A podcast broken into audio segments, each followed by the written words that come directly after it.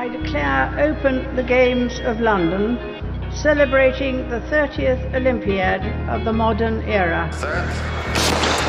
Michel Bolt qui fait l'effort Michel Bolt champion olympique, attention chrono 68 nouveau record du monde No problem for Michael Phelps. New world record and gold medal number one of these Beijing Games. Elle est épuisée maintenant, mais ses yeux brillent, ses yeux sourient, ses yeux irradient de lumière. C'est l'or de Barcelone qui est au rendez-vous. Marie-Josée Pérec, championne olympique, tous les Français sont debout. L'excellence, le respect et l'amitié, ce sont les trois valeurs olympiques. Elles guident les meilleurs athlètes du monde qui participent aux JO tous les 4 ans. Et en 2024, vous le savez, ce sera en France. C'est donc l'occasion de s'intéresser à cette compétition, aux émotions qu'elle procure, aux valeurs qu'elle véhicule et à tout ce qu'elle peut apporter au sport et à la société. Je suis Clotilde Dumais et vous écoutez 2024 raisons d'aimer les JO.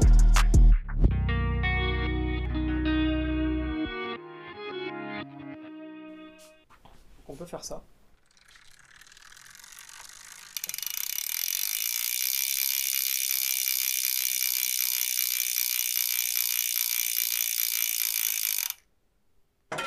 Alors on est dans un lieu dont on a euh, déjà parlé précédemment dans ce podcast, puisque les collégiens que j'ai rencontrés euh, dans un épisode précédent euh, l'ont visité avant moi.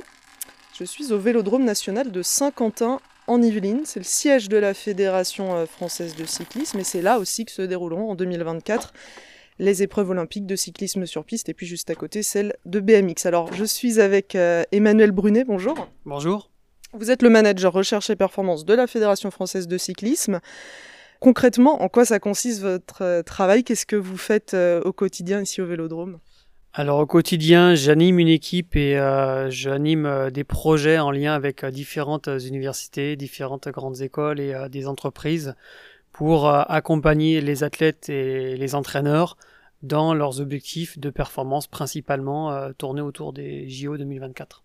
Donc ça veut dire une journée type pour vous, ça, ça consiste en quoi? Bah, Une journée type, il n'y en a pas parce qu'elles sont toutes différentes. Donc par exemple, aujourd'hui, j'ai passé du temps en réunion ce matin pour discuter d'un projet d'optimisation, de, de, réglage ou de choix matériel dans une discipline. Et puis, quand on aura fini ce podcast, je vais aller dans une soufflerie qui est juste à un kilomètre du vélodrome pour travailler d'autres axes de la performance. Et demain, ce sera différent, et la semaine prochaine, ce sera différent. Ça fait combien de temps que la Fédération française de cyclisme essaie un petit peu de, mesurer scientifiquement euh, les performances des athlètes? Ça a démarré il y a un peu plus de 20 ans, à l'issue des, Jeux de Sydney. Euh, il y a une première cellule qui s'est mise en place. Ça a été en même temps l'arrivée des capteurs de, puissance. Euh, on a de la chance d'être un sport matériel, donc il a toujours été connecté, on va dire, à la, à la mesure. Euh, bien avant ça, il y a eu des, des, des cardiofréquences mètres. On a, on a une culture du carnet d'entraînement dans, dans, dans, le cyclisme. Et, euh, et, donc, depuis le montage de cette cellule, il y a, au fur et à mesure des Olympiades, des nouveaux projets qui ont irrigué notre, notre organisation, notre structuration et puis notre manière d'appréhender la performance. Et là, on a pris, on va dire, un, un essor euh, vraiment euh, beaucoup plus grand euh, avec notamment l'annonce de l'accueil des JO en France depuis 2017. Alors on va y revenir, mais d'abord jusqu'à quel point aujourd'hui le volet scientifique a une importance dans le, le résultat final des athlètes? Jusqu'à quel point ça compte aujourd'hui dans leur quotidien à eux, dans leur entraînement? Alors, euh, je pense que ça dépend bien évidemment euh, de la manière dont les athlètes vont, vont accorder de l'importance à ça. Euh, et aussi euh, la manière dont nous on est en capacité à, irriguer la discipline en question. Et donc là les spécialités qui sont pratiquées euh, elles sont pas toutes euh, sur le même euh, sur le même pied d'égalité. Mais aujourd'hui il y a il me semble pas qu'il y ait une discipline à haut niveau dans le cyclisme qui qui n'est pas irriguée par par des données par par de l'apport scientifique dans l'entraînement quotidien dans la compétition euh, et certaines, c'est même devenu quelque chose de, de fondamental. J'ai envie de dire, on, on, peut, on peut plus réussir aujourd'hui dans certaines disciplines sans avoir un regard scientifique. Et donc effectivement, ça prend une importance encore plus grande, vous le disiez, à l'approche des JO de Paris 2024. L'État l'a un peu compris puisque euh, il a un petit peu sorti une enveloppe de 20 millions d'euros. Euh, dans le cadre de ce qu'on appelle le programme prioritaire de recherche sport de très haute performance. Donc il y a 12 projets, si je ne me trompe pas, qui sont financés avec cette enveloppe dont un que vous, vous avez mis en place notamment avec l'école polytechnique. Donc c'est le projet THPCA 2024, très haute performance en cyclisme et en aviron. Concrètement, en, quoi ça consiste ce projet? Bah, Ce projet, il consiste dans une discipline qui est le cyclisme sur piste, à accompagner les athlètes et les entraîneurs, euh, déjà leur poser les questions de, des, besoins d'optimisation pour la performance. Donc le, projet, il s'est bien construit avec euh, les athlètes et les entraîneurs pour euh, répondre à des questions quotidiennes qui se posaient sur, sur leur performance, pour ensuite aller euh, les accompagner durant euh, toute l'Olympiade et même un peu plus puisqu'il a démarré avant les Jeux de Tokyo ce projet sur euh, l'optimisation de leur profil physique, sur la maîtrise de, toutes les frictions qui pouvaient s'opposer à eux et certainement la plus importante celle qui est aérodynamique. Mhm. Et une fois qu'on a étudié tous ces ensembles, de s'assurer qu'on n'allait pas annuler un facteur en optimisant un autre et donc vraiment travailler sur euh, des, euh, des méthodes d'optimisation de, de l'ensemble. Et ça, c'est euh, certainement la, l'originalité de, de, ce projet. Et donc, de manière très concrète, comment ça se passe Ça se passe en fait en, en, rajoutant, en travaillant des capteurs plus précis, avec plus de données par, par échelle de temps sur les vélos et des scientifiques qui sont régulièrement présents sur des séances d'entraînement, sur des tests, voire sur des compétitions pour aller euh, amener des analyses beaucoup plus approfondies que ce qu'on faisait jusque-là. Voilà, vous avez ici en fait un capteur qui est situé dans la manivelle. Euh, c'est une jauge de contrainte dans la manivelle gauche, une jauge de contrainte dans la manivelle droite, qui sont reliées ici. Et donc là, on a un boîtier dans lequel il y a une carte électronique qui permet d'enregistrer les forces qui sont générées sur ces capteurs-là. Une carte SD qui permet de stocker toute la mémoire ici. Et puis bah voilà un peu d'électronique pour euh, l'allumer, lancer l'enregistrement, l'éteindre. Et, euh, et ensuite eh ben, on transfère ces données euh, sur, sur nos outils hmm. d'analyse. Donc ça en fait ça nous permet d'avoir l'équivalent de ce qu'on a dans des laboratoires scientifiques plutôt high-tech. On a 200 données par seconde, on a un niveau de précision de force qui est, qui est extrêmement élevé, à gauche et à droite. Et, euh, et donc ça, en fait, c'est, euh, ça a été développé grâce à THPCA. Hmm. Euh, et maintenant, ça a été répandu en fait sur l'ensemble euh, de nos athlètes. Donc, par exemple, aux Jeux Olympiques de Tokyo, tous les athlètes ont eu ce capteur-là qui fait une centaine de grammes sur leur vélo, donc presque hmm, presque invisible, ça change rien hmm. leur, performance. Donc sur le matériel de compétition, euh, c'est-à-dire sur un pédalier carbone, donc euh, très rigide, léger, etc. Et, euh, et puis bah, aujourd'hui, toutes nos études, elles, on, on, se base sur ces, sur ces données-là principalement et on a commencé à le répandre dans d'autres disciplines, notamment en BMX, pour appliquer aussi euh, la, la, même méthode.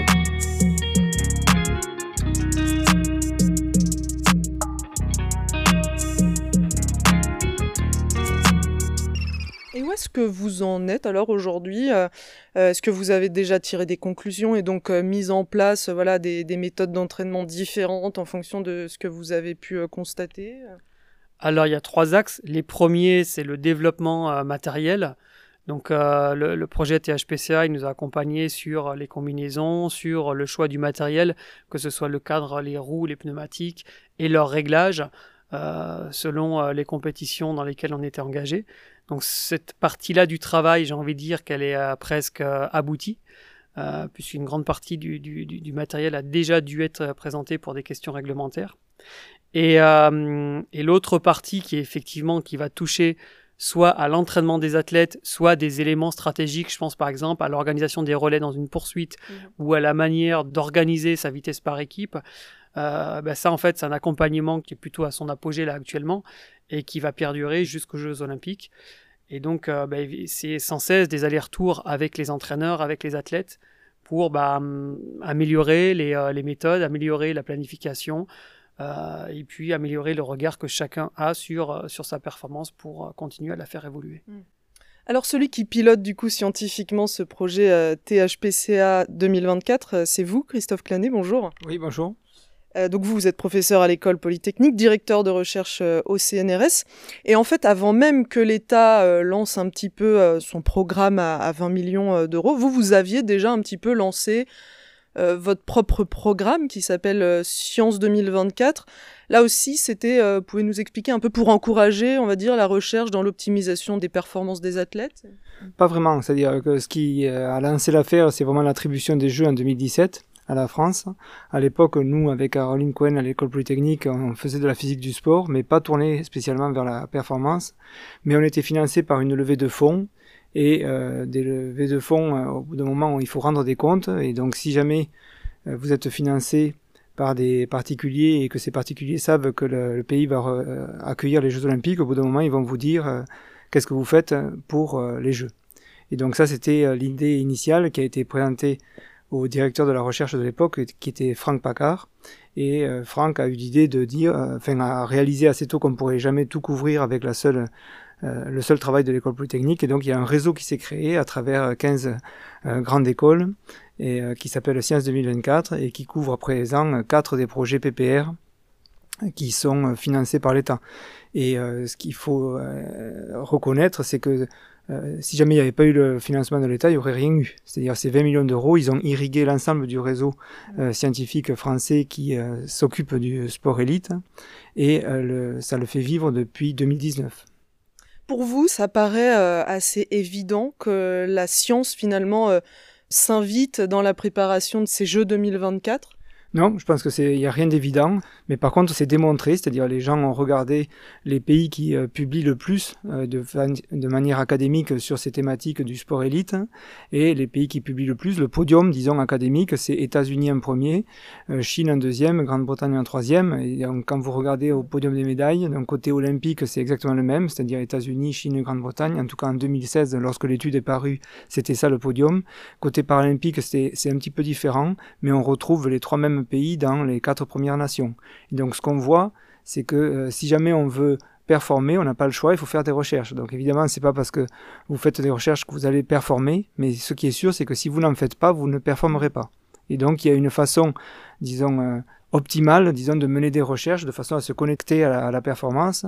Et ce qui a été choisi dans le programme THPCA euh, 2024, ça a été de prendre comme chef de projet Jean-Christophe Perrault, qui est un ancien sportif élite et qui est capable de faire le lien entre ce qu'il voit euh, comme avancée des recherches dans les laboratoires et puis euh, les besoins du, terrain. Et donc cette connexion recherche et performance, c'est comme ça qu'on l'a faite. Je ne dis pas que c'est la, seule façon de faire, mais euh, ce dont on était conscient au début, c'est que les scientifiques seuls ne pouvaient pas euh, appréhender à la juste valeur ce qui pouvait créer de la performance. Hmm. Ce que vous dites, c'est qu'en tout cas, la France n'était pas forcément très bonne élève d'un point de vue euh, recherche scientifique dans le sport jusqu'à euh, ces dernières années. Non, non, non, je, non, non, je dis pas ça. Je suis pas capable de dire si c'était un bon ou mauvais élève. Ce que je vois, c'est que l'investissement des 20 millions d'euros qu'a dégagé le PIA 3, donc le plan d'investissement d'avenir numéro 3, euh, ça, ça a permis de booster les interactions entre euh, recherche académique et, euh, disons, sport élite français. C'est-à-dire, il y, avait beaucoup moins d'interactions avant. Le sport français a toujours, disons, performé à hauteur d'être au 7e ou 8e rang mondial, ce qui est quand même très honorable. mais ce qu'a permis de faire ce programme prioritaire de recherche, c'est de booster ces interactions. Et donc on verra, disons, si ça paye, mais ce qu'on voit, c'est que ça apporte quand même un éclairage nouveau avec euh, des interactions, disons, fortes avec les techniques d'entraînement.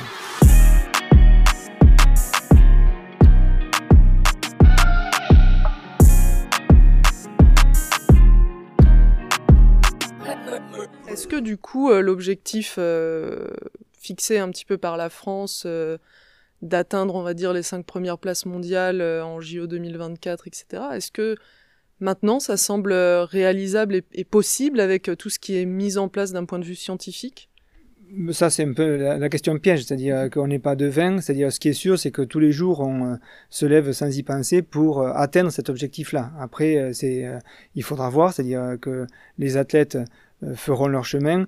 Si jamais on compare ce qui a été fait dans d'autres pays, c'est-à-dire l'Angleterre a été 26e nation en 96, ils sont montés 3e euh, nation en 2012, mais pour avoir cette progression-là, ça leur a pris 16 ans. C'est-à-dire que donc nous, on part de moins loin, disons, on part de la 8e place à Tokyo, on veut monter à la 5e. Est-ce que 4 ans de recherche et d'interaction avec les sportifs, ça sera suffisant?